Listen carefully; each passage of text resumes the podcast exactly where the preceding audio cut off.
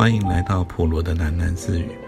不论你在何处听到这个节目，都可以到 First Story 这个平台上面找到我的频道，并留言回馈。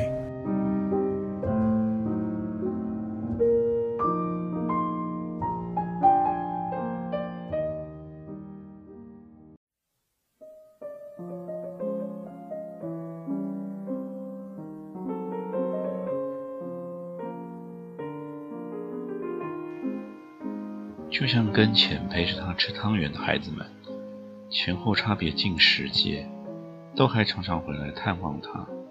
大家讨论讨论自己的研究课题，一起吃吃点心。现在他身畔共有十三个学生，还有十六只鸡。鸡怎么来的呢？原因是去年一个学生提来了一对土鸡，说是要孝敬教授进补。教授见到这一公一母两只鸡很活泼昂扬，舍不得杀，就养了下来。结果他们在教授的宿舍小院中富养小鸡，小鸡长大后就在教授的小院里还有平房自由出入，都很野化不驯，身形矫健。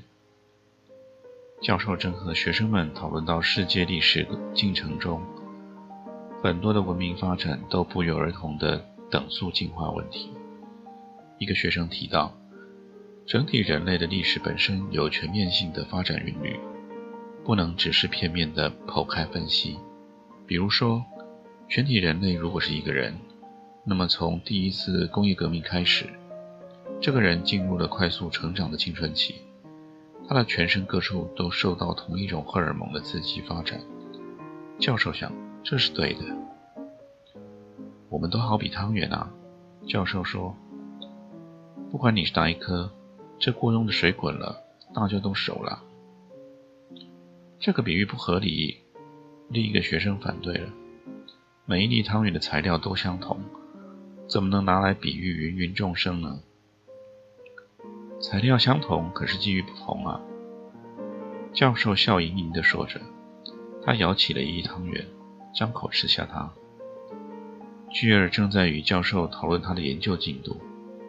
这一年来，巨儿乘记者职务之便，一直在研究台湾的土地政策问题。他认为土地政策的不合理，大大的钳制了台湾的经济结构，私有土地分配不均情形，造成了严重的贫富落差，激化了人民的物质倾向，间接扭曲了所有人的价值观。而这扭曲的是深刻的偏激，整个文化层面，在大都市里情况尤甚。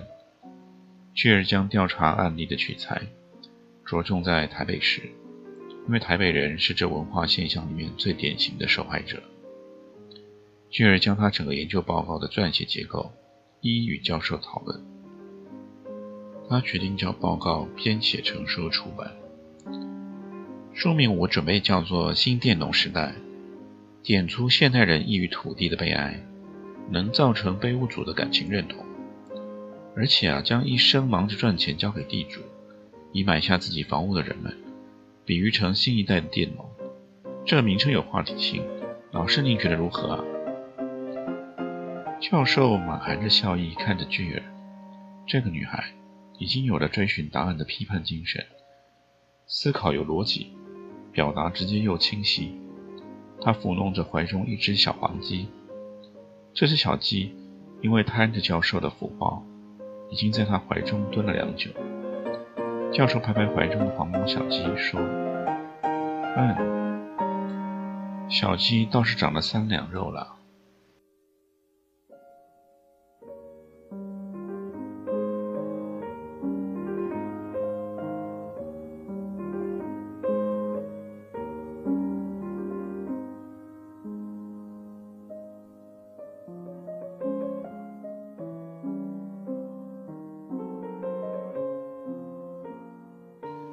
马蒂与菊儿对坐着，分享同一包烟。菊儿难得来伤心咖啡店，还是满手在他的文字工作中。马蒂帮他一个忙，菊儿带来了一批新加坡的土地改革资料，全是英文。马蒂整理了庞杂的资料，依菊儿列出的重点，重新排列好顺序。小叶跺脚过来，懒洋洋地说：“马蒂，前面有个客人说是要找你呢，是个男生哦。”马蒂站起来，看到男生的背影，他觉得十分陌生，走到了那人的面前，才认出是大地马童。马童穿着便服，并未剪着大平头，倒是晒得很黑。马童对他咧嘴笑了：“嗨，马童。”嗨，大姐。马蒂在他面前坐下，心中有点忐忑。这个大地与他相差五岁，从小与他之间的感情在马南之下。马南小他十一岁，姐弟之间虽然缺乏亲情，但至少他童言稚语的模样常惹得马蒂开心。而马童素来回避着他，马蒂知道，在他与阿姨的冲突最剧烈的时光里。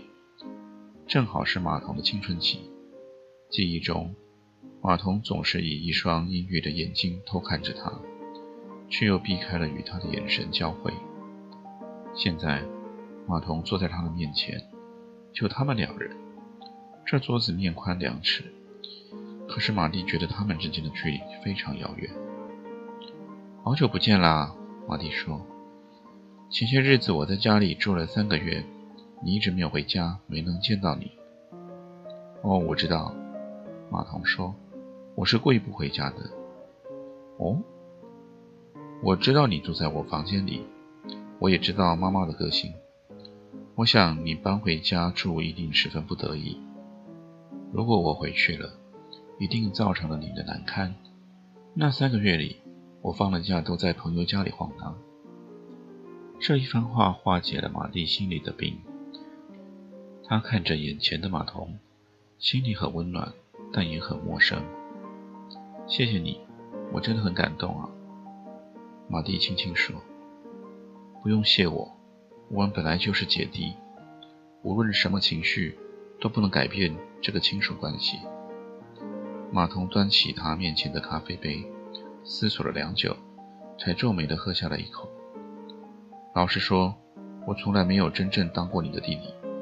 你也不曾做过姐姐，我们以前都太幼稚了，被自己也不明白的冲动情绪掩盖，可以做家人的时候，却用来作对。我后来想起来，你那时候一定过得很难受，否则你不会动不动就惹全家人生气。我想起来以后，开始觉得你很可怜。哦，这不是在挖苦你，我是真的同情。人的童年经验养成了他的性格。你过了这样一段童年，一定背满了痛苦的成长烙印。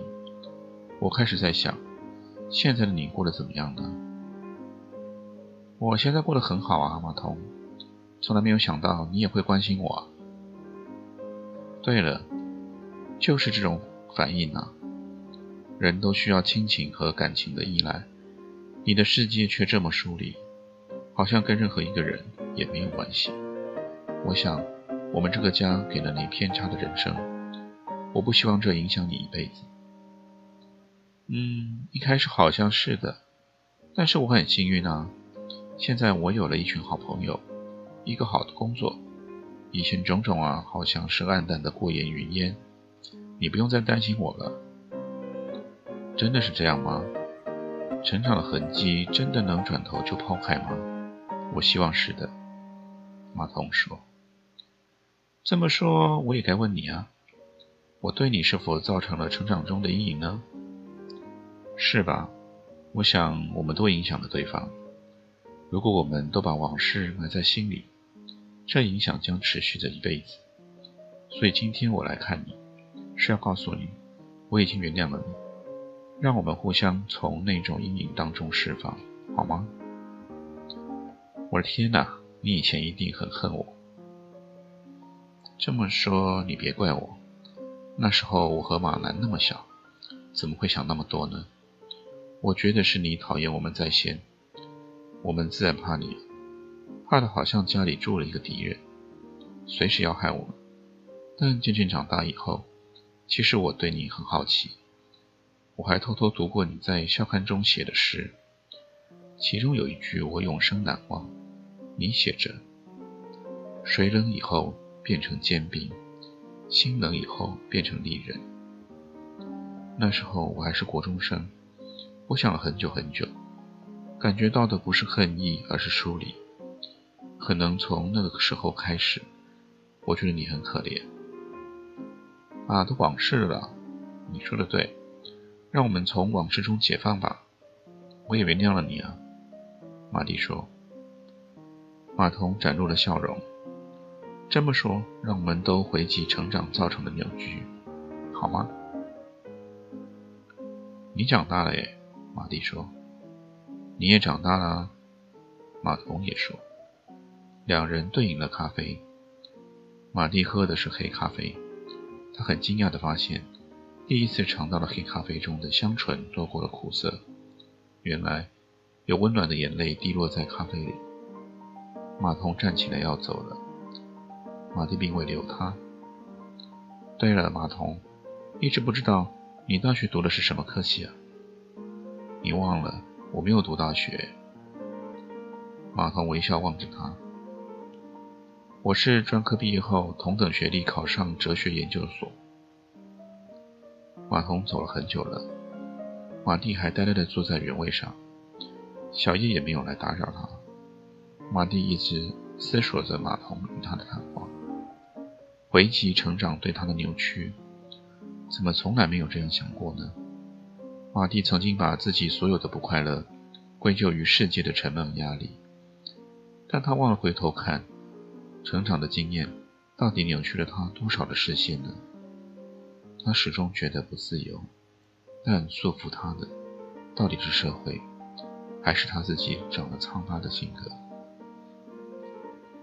马蒂一口气喝尽了咖啡，端着杯子走回了吧台，就看见了小叶和巨人坐在海安的座位上，他们面前有一个仪态雍容的妇人，约莫有五六十岁。小叶很客套地与这妇人谈着话，看到马蒂走过来，小叶连忙挥手招来了马蒂。可嬷嬷啊，我给你介绍，这是马蒂哦，也是我们的好朋友。马蒂，这是可大哥的妈妈。可伯母含笑一眼，把马蒂从头看到脚。马蒂赶紧鞠躬问好，并落座加入了他们。可伯母，你来的不巧啊。海安他刚出国了，马蒂说：“哦，我刚听说了，真是不凑巧啊！海安这孩子给我开了一大叠的书单，我趁着回国给他带了四大箱的书，却碰上他出国去了，真是没缘见到面了。”可伯母挽着高贵的发髻，虽然青春不在，但眉眼之间含着端庄秀气，和海安却不算相像。巨儿停下了手上的工作，陪可伯母喝咖啡。小豹子这时跑来，跳到了巨儿的怀里。这么说你是巨儿啊？可伯母问。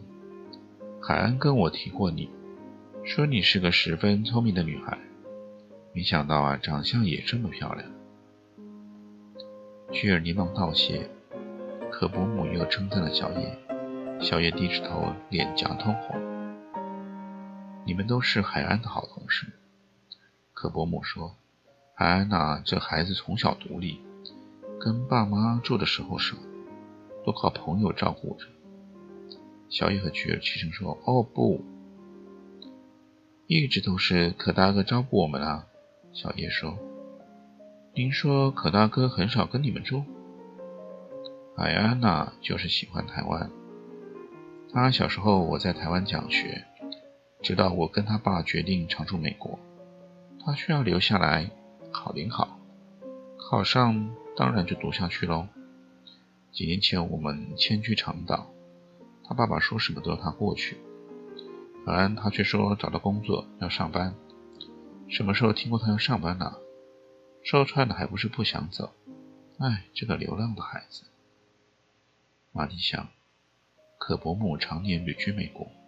到时候海安是在流浪，孩子啊是独立的，给他自由点也好。可伯母说：“我也看得开了，跟两个儿子啊，就是没有长聚的缘分呢？您是说可大哥有别的兄弟啊？小叶问。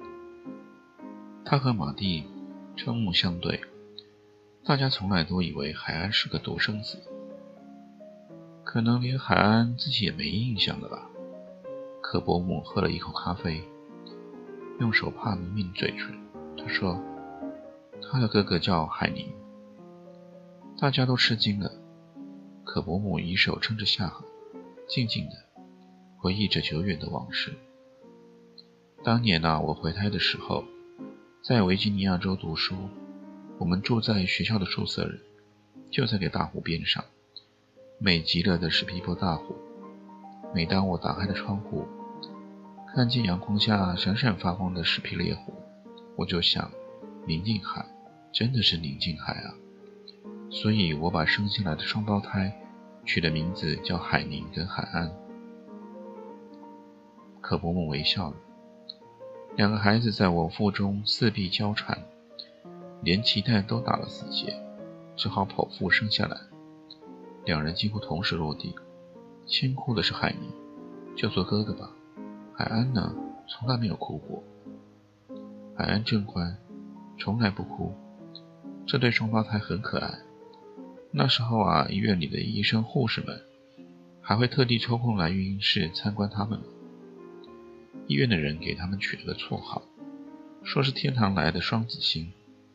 他们是一对美丽的孩子，长得一模一样，尤其喜欢面对面躺着，怔怔地看着对方，像是在照镜子，真的是十分可爱。可伯母的表情真幸福，她闭上了双眼。只见他睫毛轻轻的晃动着。那海宁哥哥在哪里啊？小叶问。死了。可伯母睁开眼睛，很温和的看着小野。海宁只活了六个月，静静的死在梦中。双子星只剩下一颗了。我非常恐慌，因为不断有人告诉我，双胞胎中如果夭折了一个，另一个也不会独活。幸好海安很健康，活了下来。只是可怜的他，从在我胎里就打了结的伴，就只陪了他那么短的时光。海安他一定很寂寞，瓦蒂轻轻地说。雀儿并没有说话，自始至终，他都低着头抚摸着小豹子。小豹子在抚摸之下，发出咕噜咕噜的声响，睡着了。